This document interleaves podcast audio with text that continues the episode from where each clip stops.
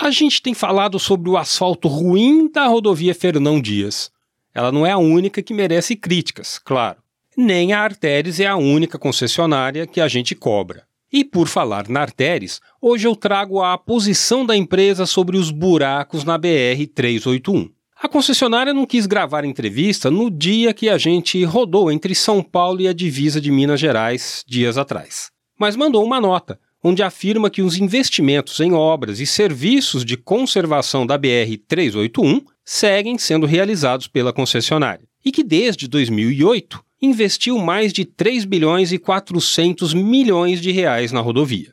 Outro assunto que interessa e que o pé na estrada bate forte é sobre os pontos de parada e descanso para os caminhoneiros, em todas as rodovias, claro. E sobre isso, Arteres respondeu que não há previsão de execução dessas obras no contrato de concessão da BR 381. Bom, aí eu perguntei a um motorista se faz falta mesmo os pontos de apoio. E falando em ponto de apoio, posto, né, é um, é um estabelecimento comercial privado. Mas ponto de apoio não tem na Fernão Dias também, né? Área de descanso não tem.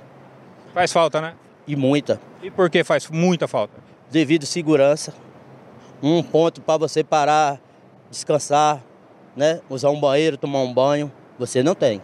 Aí você vai, chega nos postos, superlotado. Aí é que onde ocorre vários acidentes devido ao quê? O cansaço do motorista. O cansaço do motorista e não tem uma área de descanso. Eu acho que deveria ser obrigatório todas as redes que administram as rodovias brasileiras pedagiadas deveria ter área de descanso. A gente também acha. Eu acho que deveria ter, porque isso ia diminuir muitos acidentes, muitos assaltos.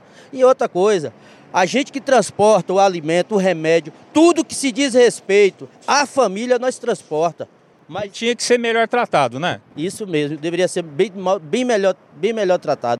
Quem falou aí foi o carreteiro Jerry Ribeiro Santos, de Milagres, na Bahia. E é isso por hoje. Se você quer saber mais sobre transporte, acesse o site penaestrada.com.br. De São Paulo, Jaime Alves.